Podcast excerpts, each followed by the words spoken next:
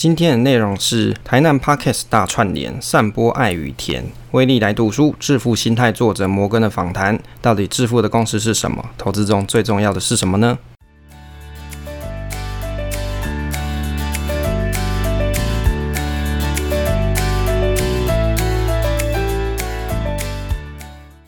威力，欢迎收听 Awesome Money，这里是我的投资理财频道。想知道上班族该如何学习投资吗？把我知道的知识分享给你。喜欢我分享的内容的话，可以订阅这个频道，持续收听哦。欢迎大家一起追踪我的 FB 威力财经角，或是你在 IG 搜寻威力 FC 五五六六，就是 W I L L Y F C 五五六六。那目前频道呢是在周五或是周六上传。那我的学习就是我的分享。喜欢节目的话，也可以分享给你的朋友收听，也可以在 Apple Podcast 五星推推，也欢迎大家跟我一起互动，一起学习。现在时间是二零二一年的六月十七号下午的九点。那今天我们的单元是威力来读书。那今天的内容的话是台南 Parkes 大串联，散播爱与甜。那威力来读书的部分呢是致富心态作者摩根的访谈一，到底致富公式是什么？那投资中最重要事情是什么？那首先啊，先讲一下这一次是威力来读书啊。那我们 ETF 小白猫目前已经制作到十集了，那有十集的内容，那文稿也在我的那个方格子的威力财经随笔，或是在我 Google Blog 的威力财经角上面也都有文章可以做收看。看那如果说你当时在节目里面听不太懂的，或者是不太了解细节内容的话，因为有时候用口播嘛，这速度很快，有可能听不太清楚。那你可以再去文稿上面再重新复习一下。那基本上文稿我都会搭配一些图片啊，去诠释我想要表达的那个意念哦。那你可以搭配图片，或是搭配一些我收集的资料的连接，点进去看，你会有更深的体悟哦。那当然后面还是。会有 ETF 小白猫系列的，因为这个内容其实没有讲完，它是一个很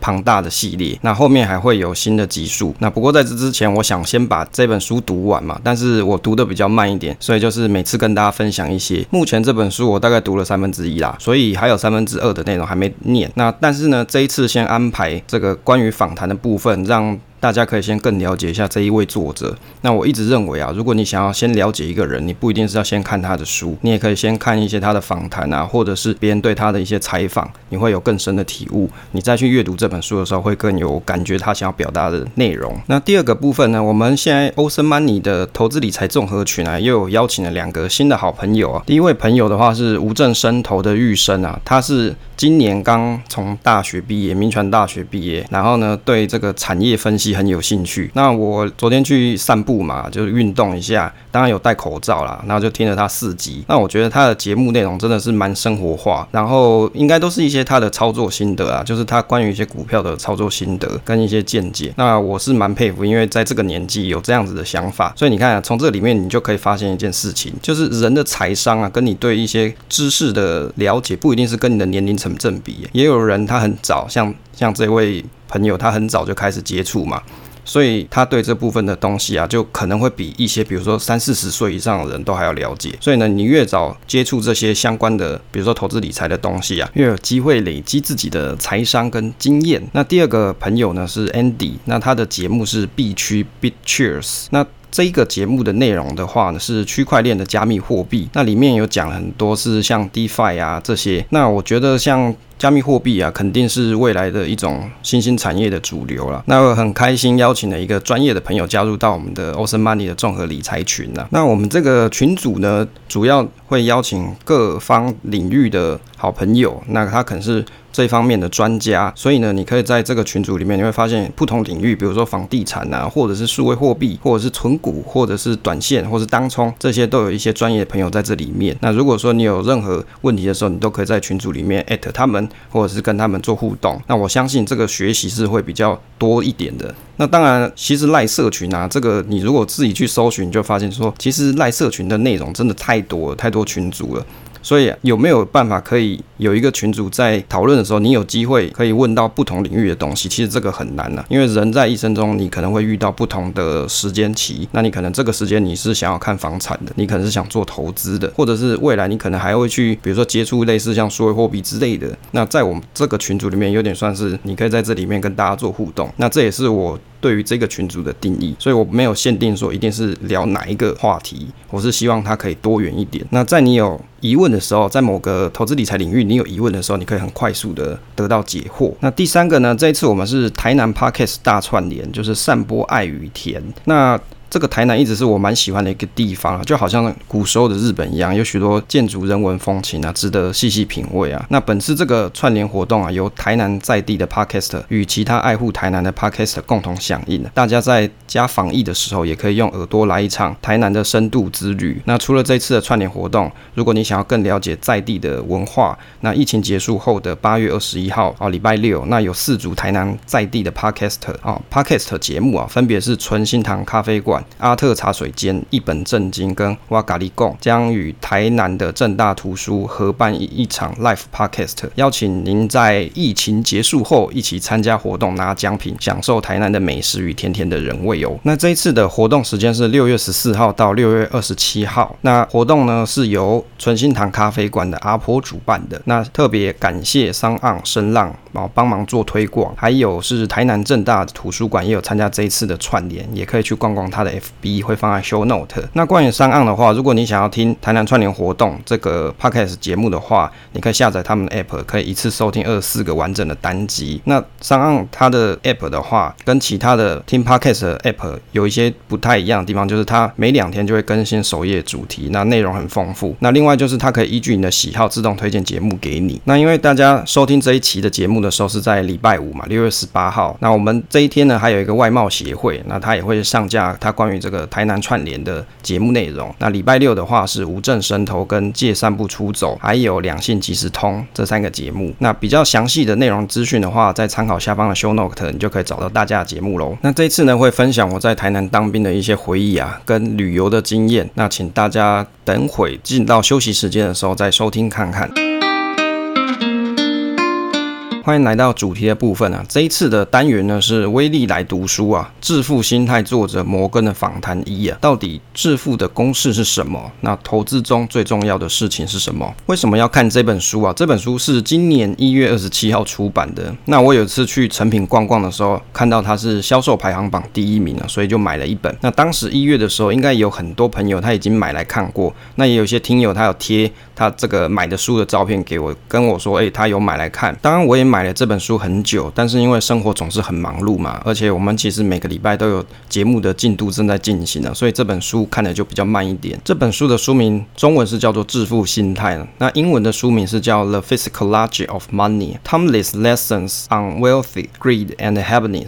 这个中文的名称叫做《致富心态》啊，听起来好像是教人怎么致富一样。其实我对于类似这种致富的书籍啊，因为先前看过很多，所以我会觉得大同小异啊，后来就比较少看一点。因为类似的书籍啊，其实它大概是分成两种啊，一种是讲福至心灵啊，就是心灵上的满足；第二种是跟你讲暴赚的方法，但是实际上书上通常写的方式啊，都很难复制啊，就是你很难去复制这种做法，最多就是心态上的调整，这种学习还可以参考。如果你看英文名字啊，就好像是在谈论对于这个金钱的心理学，就是作者对大家讲述一些他对金钱的一些看法。不知道大大家有没有发现啊？其实即使是同一本书啊，每个人看完后心得可能都不太一样。那我的心得比较不像是介绍书籍啊，比较像是看完书籍后的心得创作。那希望分享给对这本书有兴趣的听友或是读者，借由我的心得也可以让你有所启发。那这边只针对我有心得的地方做评论。那精彩的细节内容，还请大家去找这本书来看喽。关于这个作者，他名称是叫做摩根豪森啊，Morgan Housel。那他开了一间公司叫做协和基金啊，中文是这样翻啦，我不知道这样正确不正确。那他之前是华尔街日报跟这个理财网站万里富的专栏作家，他曾经两次获得美国商业编辑跟作家协会颁发的最佳商业奖。那他谈到行为金融学跟历史啊，透过讲故事的方式，让投资者可以去思考如何应对风险，以及我们知道如何以有效的方式去思考风险。那这个作者很特别，是在于说他本身是创投公司的合伙人之一，但是本身却是支持被动指数投资投资者哦。可能很多人会觉得很奇怪，为什么会有这样子的反差？就不是反差萌啦，就是很奇怪嘛。那如果他真的支持指数投资啊，为什么不去请他的这些投资人的客户啊？就是这些客户不是拿钱给他做投资吗？那他干脆去请他们也去做指数投资就好啦。这是一个有趣的问题啊。例如说，在台湾有名的华尔街分析师杨应超，也是在节目上或者书籍上建议大家做这个指数被动化投资啊。其实我想了一下，这个其实并不冲突啊，因为作为职业选股或是选择值得投资的新创公司，它是一份工作，目的是要帮助客户找到适合投资成长的机会啊。哦，就是他他所投入的这个钱啊，要可以成长。但是对于分析师或是创投公司的老板本身来说，也许他对对于自己的这个财富的增长，并不想花太多的时间去做挑选，只想稳定的成长就好啊。因为他的本业就是做这个东西的嘛，那相当赚钱嘛，所以他在累积自己的财富增长的时候啊，他可能就不想要花太多时间了。当你的本业收入大到一个程度的时候，你想的会是稳定，而不是努力寻找机会啊。作者的长相有点像是美国神盾局局长，或是像 Netflix 的 Space Force 的男主角，大概那个类型啊，蛮有趣的。那他讲话的方式也是很类似的。那他所开的这间公司是一个怎么样子的公司啊？这间公司它是成立在二零一零年，是一间专注于支持与投资可以创造更好未来的公司，也就是它其实就是一个创投公司啊，专注于可以有成长而且对这个世界有帮助的公司。我有去看了。它的官网，它官网图很可爱，就是两个圈圈中间有一个交集嘛。大家如果有上过这个小学，你应该有画过这种交集的集合图啊。那在这个圈圈左边的圈圈呢，它是叫做自利啊。那自利就是 self interest。那右边的这个圈圈是叫做 broader interest，就是利他。我是这样翻译的啦，也就是说你可以对自己有利，也可以对他人有利的意思。那中间的集合就是指数成长的机会啊。例如说，他们公司有去投资的，像是 Upstar。或者是 Good Eggs，或者是 Beyond Meat 哦，这间公司应该大家在台湾还是有听过啊，就是他啊做人造肉的部分，还有 Benson Hill 等公司啊，那他们的眼光在于是可以提供创造力跟价值，如同带来幸福感的一些事业机会啊，对消费者有利跟是对这个世界是有利的投资机会。那这两个是巨大的显著的机会，对于一些像是新的科技产品呢，或是服务，那这些东西可以转变成我们的投资的方式跟我们的生活方式啊。接着跟大家分享一下作者的访谈讲了一些什么有趣的东西啊。事实上，这个作者他在 YouTube 上面的访谈内容还蛮多的。那我选了一一则来看，它是。The Investors Podcast Network 这个 YouTube 频道上面所播放的影片，那是叫做洛比克这个主持人他所主持的节目内容。那他就访问了这个作者。那这是在二零二一年五月三十号上架影片，还算蛮新的。那这个 YouTube 影片大概长时间是一个小时十五分钟左右。那我把这个影片看完啊，当然它是全英文的啦，所以就是你要花一点时间去了解它。我一直觉得啊，在读这一本书之前啊，一定要先去了解这个作者跟他本身的观点。那如果去看他的官网啊，或者是去看他一些访谈内容，绝对是比较快速的方式。因为阅读书有点像是你在一个人这个完整的人生经历中啊，你只阅读了一小部分的历程啊，这个人的逻辑脉络跟思维，你很难直接从书籍上快速的了解清楚。那如果你透过其他的资料阅读或是访谈内容，可以更加快了解他的投资理念跟思维观点。那这本书的序啊，绿角有写。推荐哦，可想而知，作者他也是一个被动化指数投资人。那这个影片呢、因为它内容还蛮多的，我大概是整理了十七点笔记。那有一些部分可能会在下一集跟大家做分享。第一点呢、啊，致富的公式是什么？大家会不会觉得很好奇啊？这个到底致富的公式是什么？那作者在书里面有提到，巴菲特有九十九 percent 的这个净资产是来自于五十岁以后。有些人很好奇巴菲特他到底是怎么达成财富的？那有些人想说读一本书就会想去想了解说，诶，我今天可以从这本书学到的秘诀是什么？哦，致富的秘诀是什么？那我明天就要把这个秘诀。去把它实现出来啊！我也想要赶快赚到钱这样子。那巴菲特事实上他是从十岁就开始投资了，那现在已经是九十岁。如果巴菲特他六十岁就退休的话，可能大家就不会知道他他已经投资了八十年了。秘诀就是他投资的时间相当的长，很多人很痴迷说，诶，怎么做投资？他到底是怎么做的？巴菲特到底是怎么做的？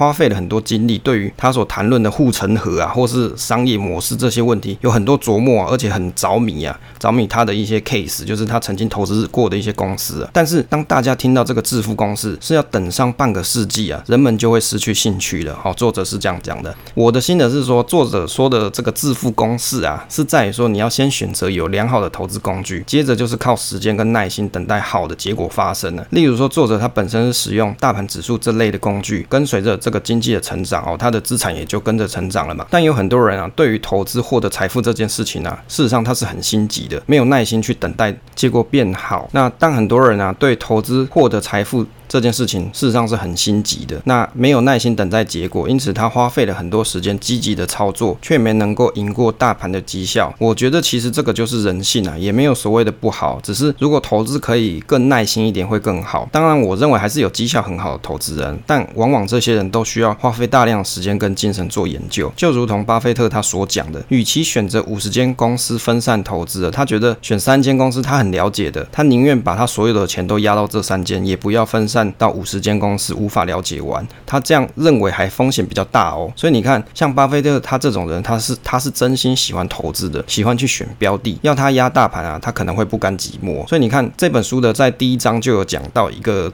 重点哦，当然，因为这个书的内容呢，我们可能会在后面的集数再跟大家分享。这本书的第一章的题目就是“没有人是真正的疯子”啊，因为每个人他所生活的经历跟他所面临的市场环境都不一样，所以他对于投资的观点跟观念啊，都会截然的不不同啊。所以你也不能去指责别人说，哎，他的做法就是不对的，他的做法只是适用于他，也许不适用我们而已。当然，如果你问我啊，为什么人会很希望说，赶快获得财富，就是比如说有些朋友啊，他可能今天买了一档 ETF 好了，他都已经买 ETF 了哦，他可能买了没多久，他就说啊，这个怎么我一买就跌啊？怎么没有赚钱？有很多人他是这样很心急的，然后就急着把他的 ETF 给卖掉。好，我们先不要管他是买哪一档 ETF，但是他只是投资的 ETF 还算是相对稳当嘛，因为他分散了很多公司嘛，比较不会有个股倒闭的风险。但是他投入进去之后，他没有办法去承受，比如说短期浮亏的这样子的情况太久。好，所以每个人的心态不太一样。所以你说投资这件事情，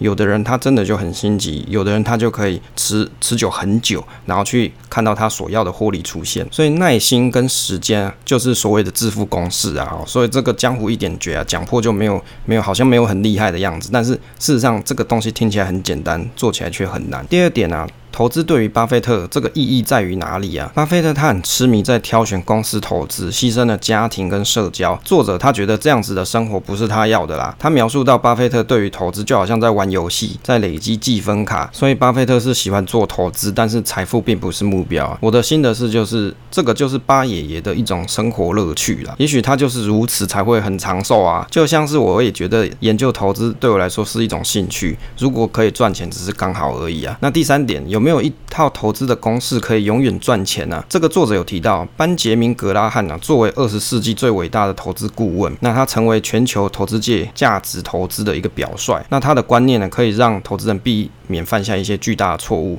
而且去建立一套安全边际的长期投资策略。那所以呢，他有出了一本书，叫做《智慧型股票投资人》，从一九四九年就出版了。那当然他会持续的改版。那在市场上一直被奉为股票投资的圣经。那作者他提到说。这本智慧型股票投资人啊，这本书不同的版本都有不同的挑选股票的方式啊。有一年有一个读者，他访问了格拉汉，他访问他说：“哎，请问你书中的这些这个挑股的公式还有效吗？”那格拉汉就跟他说：“哦，不，这些公式它曾经有效，但是它不再有效了。七十年代啊，跟今天的投资方式不太一样，人们看待世界的方式也不太相同。就连巴菲特以前他不会投资像电子股啊，但是他现在会投资苹果公司，诶，那个酷酷炫炫的苹果公司，而且还持仓不少。十年前他不懂苹果，也不会投资苹果，但是时间会调整他们的世界观呢、我查了一下新闻啊，整个 IT 产业在今年四月来看呢、在波克下的持仓里面啊，占了四四点二五 percent。是这个苹果呢，是波克下 IT 投资组合的指标公司啊，持股价值大概是一一七零亿美金呢。自从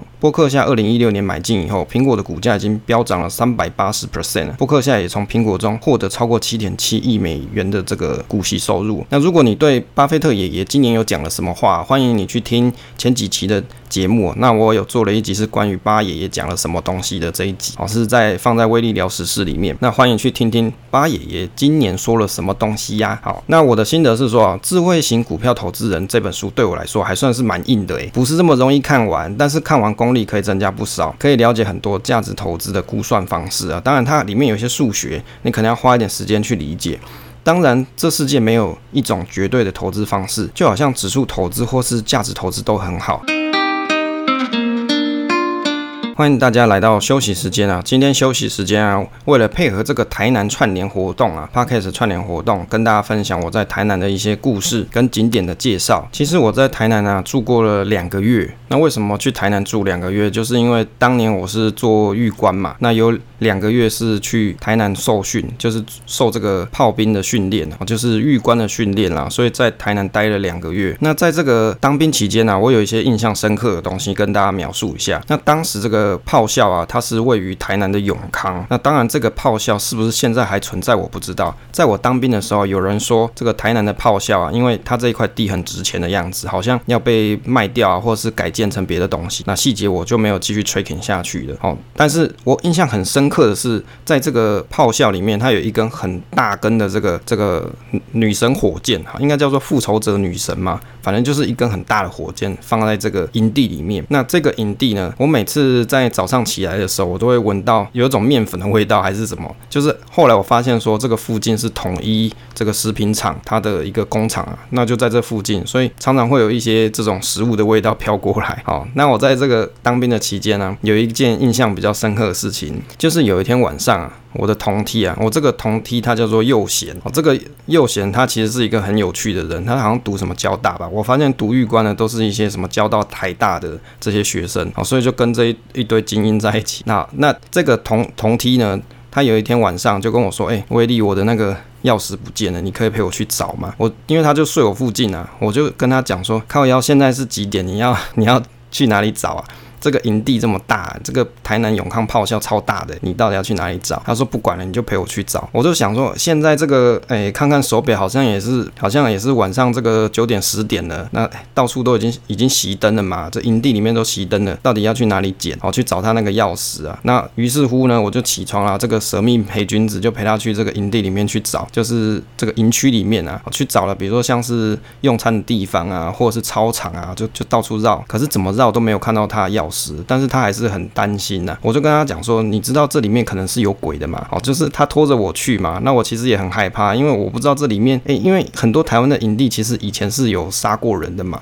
或者是它是日据时代的一些刑场，变成了这个后来的国民政府的营地，所以就跟着他到处去绕。那还好是没有遇到什么大问题，但是结果是根本就没找到他的钥匙，还要我吓得半死。那最后呢，就只好洗洗就睡了嘛，就是赶快就是着装就赶快把这个身上的东西给他卸掉，然后就继续去睡觉。哦，后来我已经忘了他是不是重新再去打过这个钥匙。这就是我在台南里面让我印象中最深刻的一件事情，就是半夜跑到这个营区里面到处去闲晃去找。所谓的那个钥匙，哦，这个是让我觉得印象很难忘的一件事情。那再来呢，跟大家分享一下我最去年有去台南玩的一些景点。第一个景点是台南文学馆，这个台南文学馆它是一座拥有百年历史的国定古迹，它是日治时期的台南州厅啊。那是在一九一六年建成的，战后呢，它是变成空战供应司令部，反正就是空战司令部的样子。后来被这个台南市政府所用。那我在去年的时候，我有实际到这个建筑物。里面去逛逛啦。那我觉得这个整个建筑物体啊，就很像日本的建筑啊。对啊，其实它就是日本建筑嘛。那但是它修复的还不错。那里面它的大厅啊，跟一些这个墙壁上一些花纹啊，真的是非常有味道。那这一个台湾文学馆呢，它在二零零三年修筑成为地上两层、地下三层的建筑，就整个面貌焕然一新啊。那它是我们台湾第一座国家级的文学博物馆，除了收藏跟保存，还有研究的功能外，它还有一些展览活动。但，因为现在疫情的关系啊，没有办法。可能没有没有对外展览了，但是呢，你也可以去他的线上哦，去看他的线上特展。比如说在线上，我有去看到他的网站里面有不服来战哦，就是我去年去看的实实地实际的这个展场是不服来战台湾文学的争论展哦。那这个在不同时期的文学里面，它都会一些争论嘛，比如说乡土文学论战哦，或者是描写一些台湾社会写实的一些题材的问题。那另外我还有在去年有去看过这个佐藤春夫一九二零年台湾旅行的文学展。那有去看了这位日本人他的一些作品集啦，还有一些他生活在台湾生活用到一些物品。那如果来年这个疫情转好啊，大家一定要去这个台湾文学馆逛逛啊，体验一下当时这个日治建筑的风情啊。第二个呢是林百货，那林百货我其实我对这个百货印象最深的是在它顶楼的神社跟它有一个炮台。那林百货它又称作这个五层楼仔，那是位于台南市中西区的一个百货公司，是在日治时期的一九三二年十二月五日开幕的。那坐落在这个台南市的莫广厅二丁目，是台湾第二间，还有南台湾第一间百货公司，也是台湾唯一设有神社的百货公司。这个是不是蛮特别的哦？有神社的百货公司。那当时呢，它是在台南的第一高楼，而且有电梯哦。在那个年代有电梯的大楼可能不太多，有这个。比如说像电梯啊、铁卷门啊，都是那一个时代非常现代化的设备。那我印象中是它在这个顶楼的地方，它是一个炮台，那应该是对空机枪的炮台啦。就是在日治时期那个时期后，后来啊，国民政府进来之后，可能把它改造成一个防空炮台。当然现在已经没有武器在上面，但是你还是可以看到当年的遗迹啊。那整个这个林百货让我的感觉就是很日本的味道，就好像现在你没办法去日本嘛，去台南体验一下以前日本在台湾的这种文化跟风味啦，我相信是一个蛮不错的体验。那来年大家一定要去逛逛哦。但是也没有好到把所有的人都往某一边拉去哦，你可能可以去观察一下是不是这样。那第四个投资中最重要的事情呢？作者自己是被动投资者，他认为在投资中找不到一个永远的公式。投资中最重要的事情是在于有坚定的信念。我的心得是，就我自己认为，我觉得我投资的公式就是选择我所熟悉的公司，然后长期持有。当然呢、大盘指数我也当作是一间公司看待，只是这间公司是整个世界的景气，或是台湾的景气，坚持投资不要离开市场，谨慎的看待手中的投资组合，好好放好放满，自然时间会有好的回报。简单才能长久，这个就是我的投资公式啊。所以你应该发现了投资中最重要的秘诀啊，第一个就是你要熟悉你的标的嘛，所以如此你才可以对你的标的有坚定的信念、坚定的信仰。不管你选择哪一档，你要去好好的去了解它。你喜欢零零五零，那你也要去了解一下零零五零到底持有哪些公司，还有它的交易规则是怎么样子，以及它。过去的绩效跟未来可能的表现，你都可以在脑里面过一过一下这样子的场景，去思考一下你所持有的标的。那这样子你就会有足够的信心，不会在大跌的时候随便把它卖掉。接着呢，你就是要让这一个这个步骤啊，这个投资的流程啊简易化。你可以用定期定额的方式，或是你要不定期不定额，但是你是以张数来做计算单位。比如说我一次买满五张，我就要换下一档，或者是你你可以决定某一个时间一年买一次某一个 ETF 指数型。的大盘的这种的越简单越好，你才有能力跟足够的时间可以去经营你自己的本业。哦，越简单越好，你才有办法让这个投资长久。第五点，如何保持成功？他提到了 Michael Moritz 是细谷红杉资本的合伙人，那他们投资公司的投资绩效一直都很不错，四十年来啊，这个成果丰硕。有人就去访问这个 Moritz 啊，问他们是怎么保持成功的。那他说，我们总是害怕倒闭啊。作者就提到说，人过于自信就无法适应这个世界。成功会带来一定的懒惰。当人觉得自己成功了，就可以放慢速度，不用在四点起床认真准备上班了。所以，大部分的这个新创公司，它可能没有很长的保存期啊。我的心得是说，我没有在四点就起来上班了。但是我之前做这个疯狗流研究的时候啊，这个胡大大他说他四点就起来开始研究投资，真的是很认真啊。这就让我想到古语有一句话说的不错，就是满招损嘛，谦受益啊。如果你已经觉得你在投资理财领域，已经很厉害的时候，你可能就很难去接受别人的观点跟论点。那以及啊，你在做投资的时候，如果你过度的自信的话，你可能会觉得啊，我上次这样子做就可以赚钱啊，所以你就轻忽了风险。所以你看这个红杉。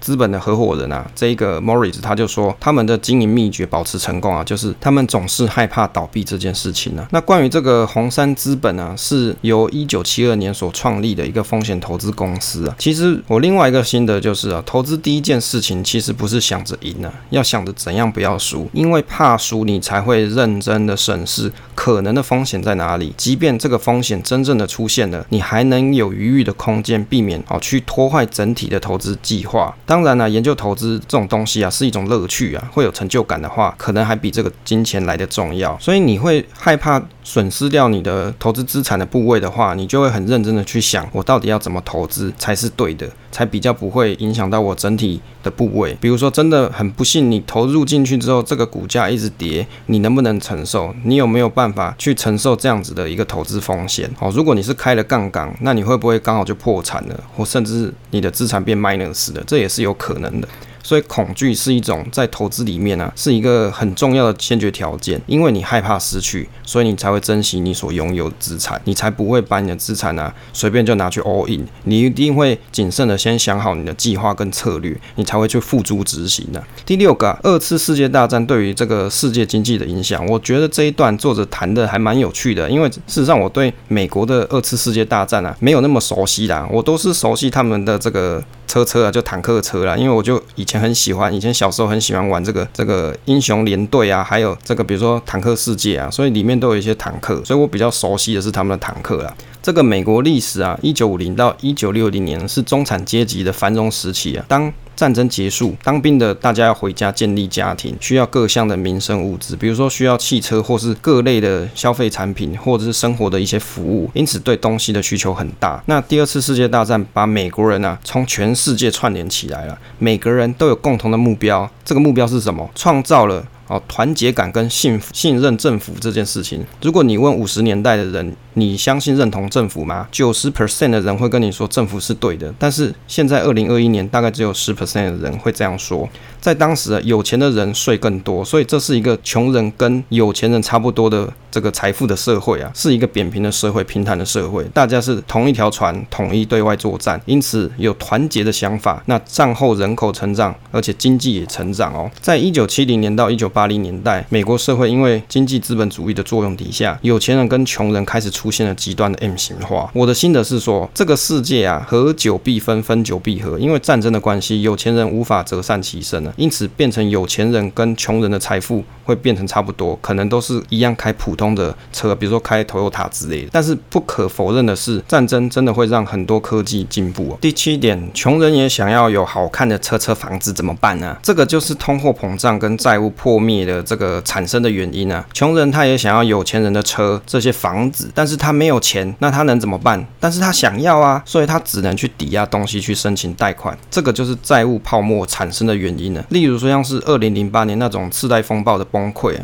就是股市大崩跌嘛。我记得当年我还在读书了，那收入不断脱离社会上流，哦，就二零零八年那一次的风暴，让整个社会、整个经济体这个收入不断脱离社会上流，所以就出现了英国脱欧啊，或是目前啊前几年这个川普当上总统这些事情，最终的原因就是人民需要不一样的事情发生，因为人民受够了，他们想要看见一些不一样的事情，希望他们的未来可以改变。第八点呢，这个主持人有。跟作者提问到，这个恶性通货膨胀会发生吗？这个作者的回答是说，二零零八年联总会大量印钞票。但是没有恶性通货膨胀啊，因为事实上经济有很大的吸收力。通货膨胀的大爆发的主因是什么？是在于经济体的生产力萎缩。可能有通货膨胀的情况，只有在社会供给不足的时候才会有通货膨胀出现。木材厂去年因为疫情关掉公司，但是现在木材的报价暴涨，是去年价格的五倍哦。航空公司也是如此，去年航空公司股价很不好，但是今年有接种疫苗的人会想要坐飞机去各种地方哦，去打疫苗哦，从台湾坐去美国去打疫苗，或是。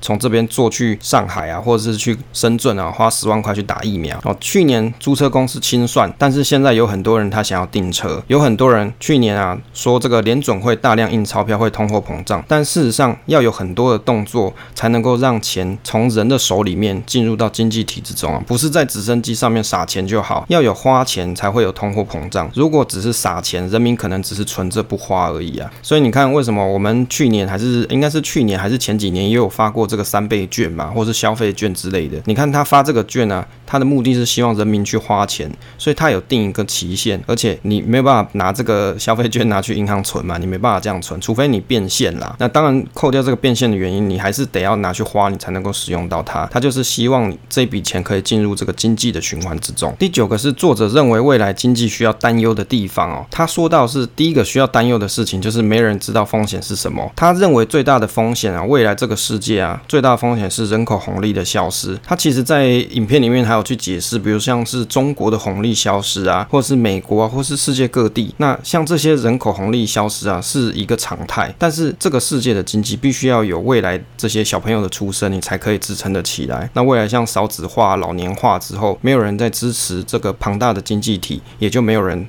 继续做这个生产的这个公司嘛，比如说生产产品啊，或是生产一些服务啊，提供一些服务这些，那这就会是未来一个经济的一个风险存在啊。但是这个时间应该还没有这么快发生，但是他预期这是未来的一个比较担忧的地方。好，因为时间的关系啊，下一次我们会再继续跟大家讨论分享这个致富心态作者摩根的访谈二。好，那下一集的题目是你知道波克夏创立的时候有第三个伙伴吗？怎样规避风险？还有 NASA 测试太空衣的故事。那我的计划是这个访谈的内容分享完之后就会。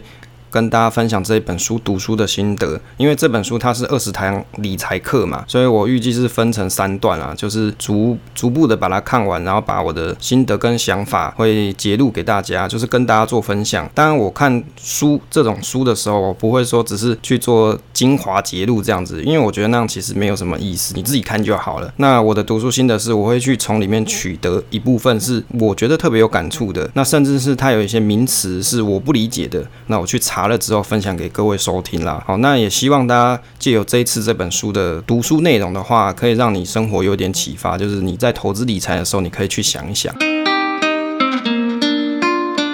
接着是这个 Q&A 互动时间啊，这次 Q&A 互动时间会分享一下我在各平台看到大家的留言，那以及我们这个社群上面大家所讨论的内容。第一个朋友是在 First Story 上面留言的这个戴老师，那他是我们 Podcast 爱好者社团的朋友，那他的节目是叫做 Easy Manager 啊，是专门是做一些节目内容，适合像是主管啊，或者是想往管理职方面的朋友最佳的一个播客广播音频节目。那戴老师啊，听完我们人生最后一里路。神秘的龙岩，疫情来袭就暴涨，会不会太地狱啊？这集节目，那他说很特别的主题，他有几个长辈是。龙岩办的那礼仪师是蛮周到的，也会主动尊重有各种不同信仰的家属，跟传统比起来水准会比较高。那家属通常面临亲人离开，情绪还没缓和过来，立即又要处理很多琐事，一团乱的心情跟压力哦。这种一堆亲友的意见啊，对活着的人来说啊，反而不人道与痛苦。其实我觉得他这个说的蛮有道理的，所以我我一开始就觉得说，像龙岩这种生前契约的东西，就是你要让就是未来帮你处理后事的人。可以感觉得到轻松啊，不会因为要办你的后事，然后整天烦恼的要死，然后还一直骂你，这样子根本就是死的不得安宁嘛哈。所以我觉得像这种产业跟服务啊，势必有它的存在的必要。那第二个朋友呢，是在 Mixer Box 上面，在我们 ETF 小白猫第二集啊，讲述这个 John Berger 这一集，他有说啊，这个朋友 Alice 陈啊，应该是念陈吧，C H E N，他说超棒的，第一次听你的频道，非常清楚，获益良多。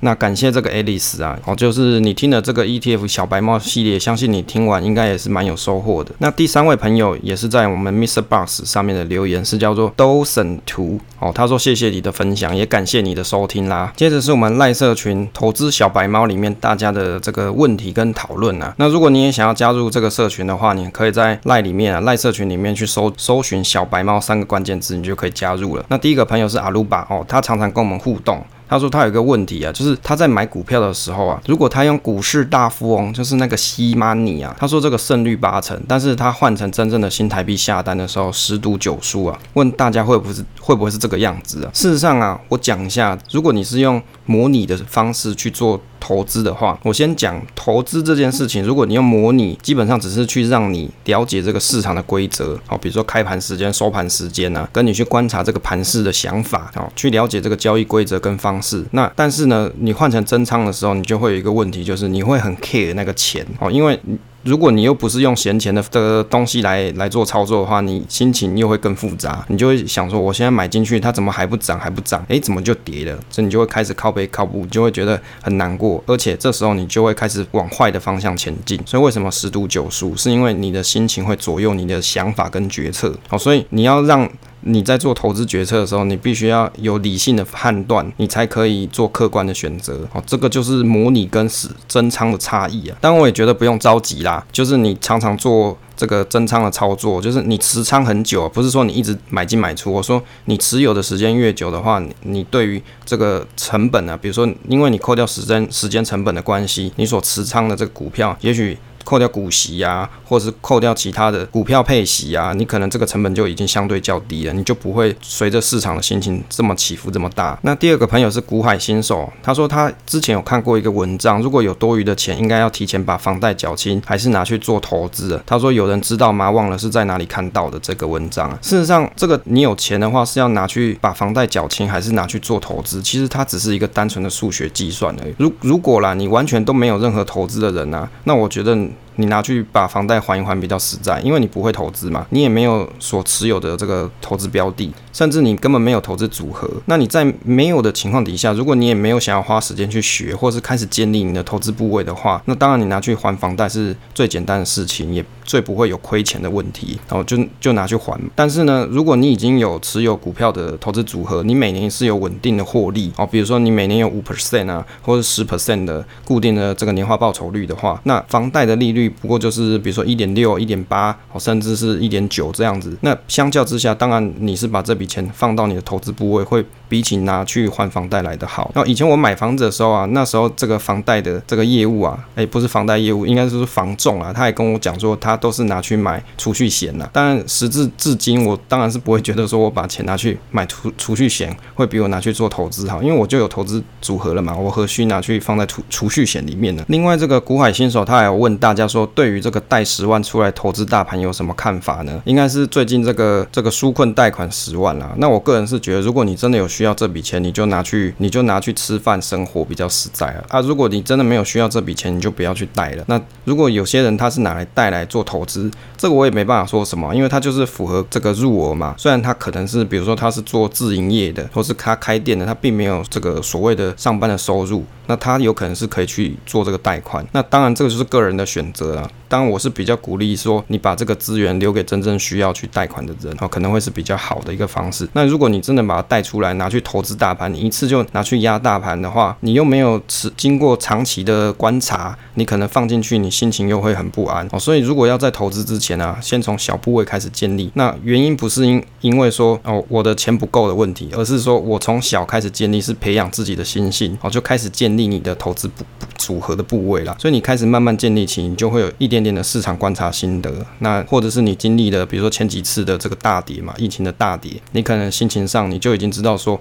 哦，我的持仓的时候，我的感受是怎么样子。好，体验是一件很重要的事情，在投资里面。好，因为时间的关系，就跟大家分享到这边啦。结尾的部分啊，请大家可以在 Apple Podcast 的五星评价或推个新啦。如果你觉得节目对你有帮助的话，那感谢大家，谢谢大家收听这一期的节目。那可以支持或是订阅频道与留言，或是你可以到这个 FB 威力财经角上面去按个追踪。好，那分享总是单纯的快乐，期待下次再见。